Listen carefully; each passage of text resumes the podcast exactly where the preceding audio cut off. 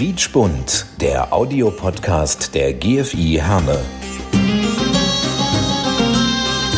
Wir verbinden Menschen. İnsanları birbirine bağlıyoruz. Noi colleghiamo le persone. نربط بين الناس Noi unim oamenii. Мы объединяем людей. Nous lions les gens. Ja, hallo und herzlich willkommen zu einer weiteren Ausgabe von Quietschbund, dem Audiopodcast der GFI Herne. Ich bin Achim Preikschat und äh, heute Gast Jamila Lasshab. Jamila, freut mich, dass du da bist. Hallo. Jamila, viele werden dich kennen von der GFI, denn gemeinsam mit, äh, mit der Amel Abid äh, kümmerst du dich um den Frauentreff seit inzwischen drei Jahren bei der GFI. Ähm, gut, vieles, denke ich mal, wird jetzt nicht so gut laufen wegen Corona, wegen des Lockdowns, aber was macht ihr normalerweise im Frauentreff? Was passiert da? Ja, ähm, im, Frau, im Frauentreff äh, treffen wir uns. Äh, wir haben immer einen äh, Gast, der zu uns kommt. Äh, das wäre dann einmal im Monat immer. Und dann haben wir immer viele Frauen. Dann haben wir immer ein Thema, wo wir dann drüber sprechen über die, ja, über das Thema, die wir dann haben. Momentan geht das ja nicht wegen Corona. Was heißt momentan ist gut, das geht ja schon seit einigen Monaten nicht mehr wegen Corona. Ähm, wirst du oft darauf angesprochen? Ist der, dass viele sich wünschen, dass es endlich wieder losgeht? Ja, ja, sehr. Sehr viele Frauen fragen mich, wann geht's denn äh, weiter mit Frauentreff? Die vermissen dann halt dann die Zeiten, wo wir uns dann getroffen haben, wo wir ganz viele Themen äh, zum Sprechen äh, hatten. Und äh, ja, wir hoffen, dass das bald dann wieder weitergeht mit unserem Frauentreff. Äh, wie bist du überhaupt zur GFI gekommen? Wie bist du auf die GFI aufmerksam geworden? Ja, durch äh, unsere Kindergarten-Dreifaltigkeit. Äh, da gab, also hier bei GFI gab's äh, Kochkurs und äh, durch die Kochkurs dann habe ich dann äh, Michael kennengelernt und die Frauentreff dann auch ähm, ja kennengelernt. ja, okay. Ähm Frauentreff bei der GFI. Äh, Du sagtest es schon, ihr habt äh, in der Regel dann immer einen Gast da gehabt und über ein bestimmtes Thema gesprochen. Geht's da äh, bei dem Frauentreff nur darum, über irgendein Thema zu sprechen oder auch gesellig zusammenzusitzen oder was macht der da so? Genau, ja. Am Anfang hatten wir immer einen Gast zu unserer Thema, ähm, ähm, zu unserer Frauentreff. Danach haben wir dann zwei, dreimal haben wir einmal ein marokkanisches Frühstück äh, gemacht mit tunesische Frühstück. Das war ganz schön. Wir haben uns dann auch unterhalten über unsere marokkanische Kultur, über tunesische, über türkische. Das war äh, ganz schön. Du hast das Stichwort jetzt gegeben. Du bist in Marokko geboren worden und äh, auch aufgewachsen und äh, bist wann nach Deutschland gekommen? Ja, ich bin mit 14 Jahren nach Deutschland äh, eingereist mit meinem Vater. Und äh, ja, dort dann habe ich dann in, in Herne dann gelebt, in Herne, Sodingen. Danach dann sind wir nach Wanne-Eickel dann eingezogen. Und warum habt ihr Marokko damals verlassen? Ja, weil mein Vater, also meine Eltern dann haben hier gelebt und äh, ja, deswegen mussten wir dann nach, äh, ja, auch nach Deutschland dann einreisen. Wie war das für dich mit 14, dein, deine damalige Heimat zu verlassen und plötzlich in ein fremdes Land zu kommen? Andere Sprache, andere Menschen, andere Sitten, andere Bräuche. War das schwer für dich oder war das eher aufregend? Ja, am Anfang, das war wirklich sehr schwer, ähm, weil ich hatte ja Familie, Freunde in Marokko, in meiner Heimat dann gehabt und auf einmal dann nach Deutschland zu kommen, neuer Anfang, neue Freunde, das war am Anfang sehr, sehr schwer. Ähm, drei Jahre später, da warst du 17, hast du dich hier in Deutschland verliebt in einen Deutschen und äh, ihr habt dann geheiratet. Ähm, gegen den Willen deiner Familie oder waren die damit einverstanden? Ja, ganz genau. Ähm, ich bin ja mit 17 ähm, an Mann, also, also ein deutscher Mann äh, geheiratet. Natürlich war die Familie dagegen, gerade mein Vater, ja. Ähm, aber du hast das durchgezogen. Ne? Du hast gesagt, es ist mir egal. Ähm, hast, was, was hast du gedacht? Ich meine, mit 17 ist man ja jetzt noch nicht so weit, dass man alles überblickt. War das eine Trotzreaktion von dir, dass du gesagt hast, ach, ist mir egal? Oder hast du von Anfang an gesagt, das ist mein Leben? Und äh, wie war das? Ja, so war das wirklich. Ähm, am Anfang, ich, also das war mir so egal, was die Familie sagt. Das war mein, also mein Anfang, mein Leben und ich habe das dann auch äh, durchgezogen. Ist ja für eine Frau, die aus Marokko kommt und dann auf einmal hier in Deutschland lebt, das ist ja alles, hört sich unheimlich mutig an. Ne? Das bist du so eine Kämpferfrau, so eine Powerfrau, die sagt, ich lass mir nichts vorschreiben, ich lass mich nicht unterkriegen, ich gehe meinen Weg oder wie war das? Ja, könnte man sagen. Das war, weil, ähm, also wirklich, das war am Anfang sehr, sehr schwer. Äh, Gerade äh, unsere muslimische Familie, eine marokkanische Familie, musste ich dann gegen meinen Vater dann kämpfen. Das war äh, wirklich sehr schwer, äh, auch äh, durchzukämpfen. Und aber ich bin meinen Weg dann trotzdem dann gegangen. Ähm, Gerade da spielt äh, ja Familie, Verwandtschaft eine riesengroße Rolle. Ne? Ich meine, man, man, man, man merkt, dass ja Familie ist irgendwie alles, man sitzt zusammen und man möchte alles, nur nicht die Familie gegen sich haben. Ähm, bei dir muss das dann doch damals gewesen sein. Oder hast du auch in der Familie, in der Verwandtschaft Menschen gehabt, die dich unterstützt haben, die gesagt haben, Jamila, das ist richtig, was du da machst, wir stehen hinter dir? Oder hattest du das Gefühl, die sind jetzt alle gegen mich? Ja, am Anfang, ähm, ja, wie gesagt, war äh, das Hauptproblem war mit meinem Vater und äh, aber Familie war trotzdem mein Bruder und äh, meine Geschwister, die standen trotzdem hinter mir und haben mich dann auch unterstützt.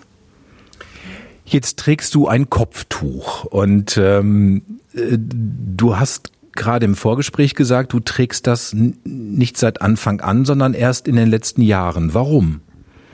Ja, erstens, also ich trage mein Kopftuch äh, erstens für meine Religion, äh, zweitens für mich selber. Ähm, ja, äh, es war immer mein Traum, äh, Kopftuch zu tragen.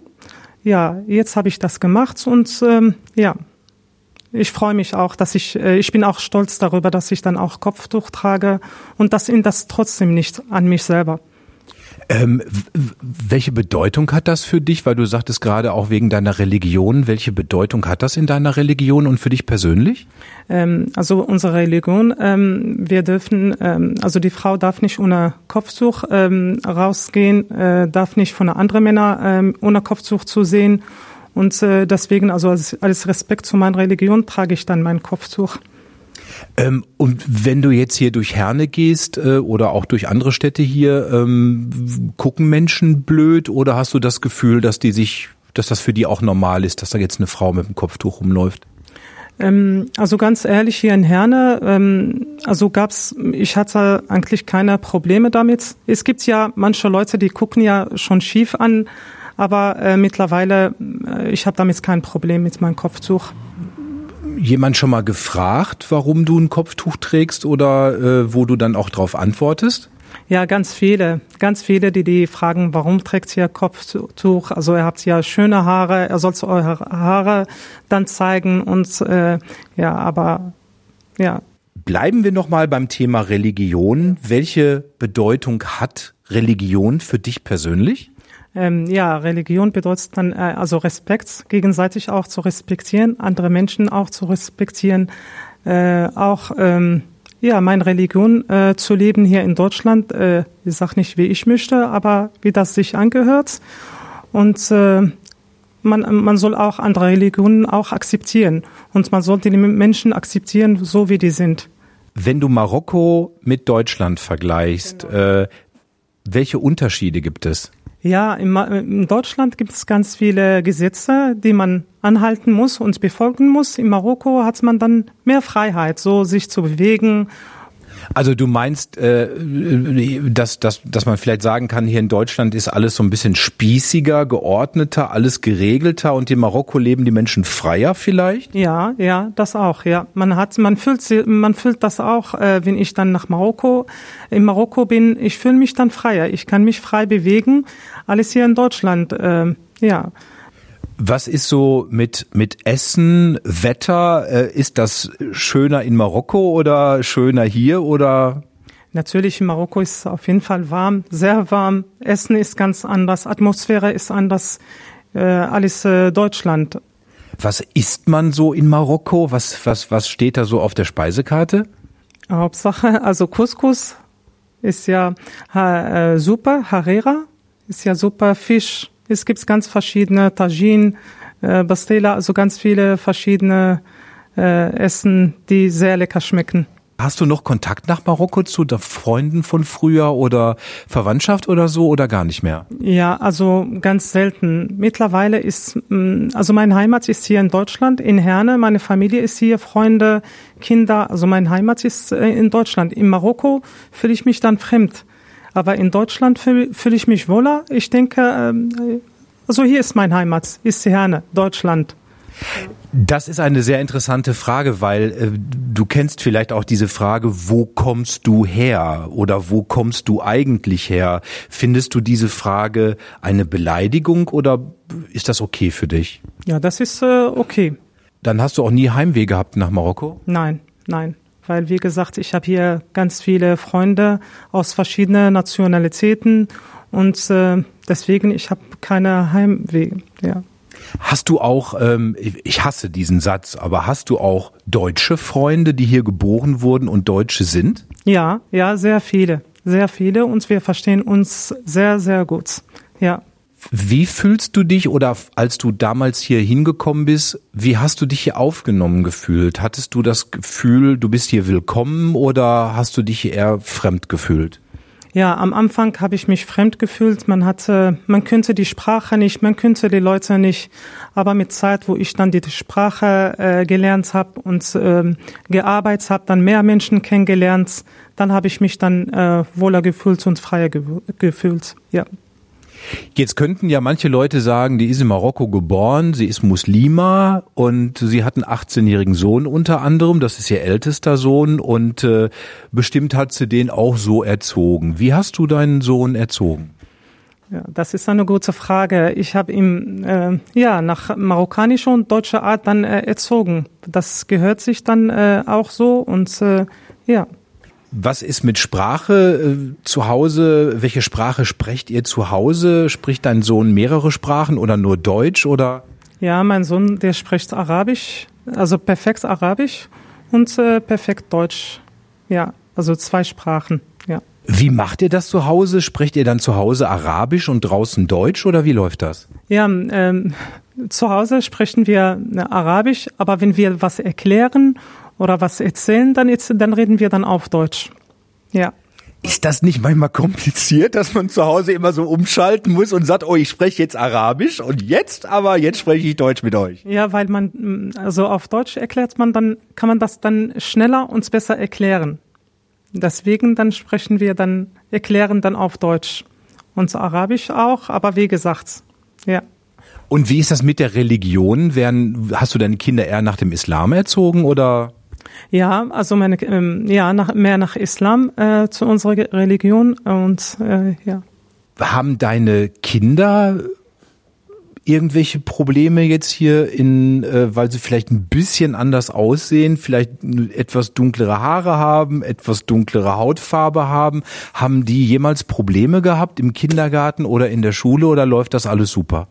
Also läuft's ganz super. Also bis jetzt, also die Kinder kamen nie zu mir, haben mir was erzählt. Also es läuft, äh, klappt ganz gut. Ja.